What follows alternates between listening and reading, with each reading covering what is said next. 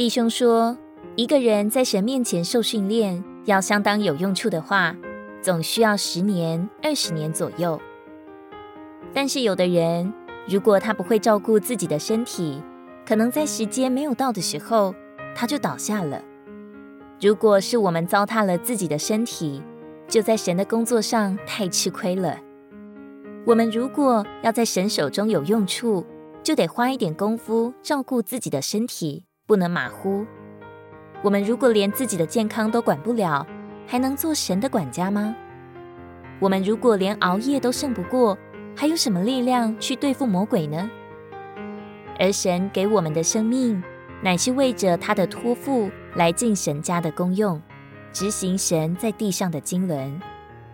我们要好好保养自己的身体，好有足够的时间走完神所量给我们的路程，完成神在我们身上的托付。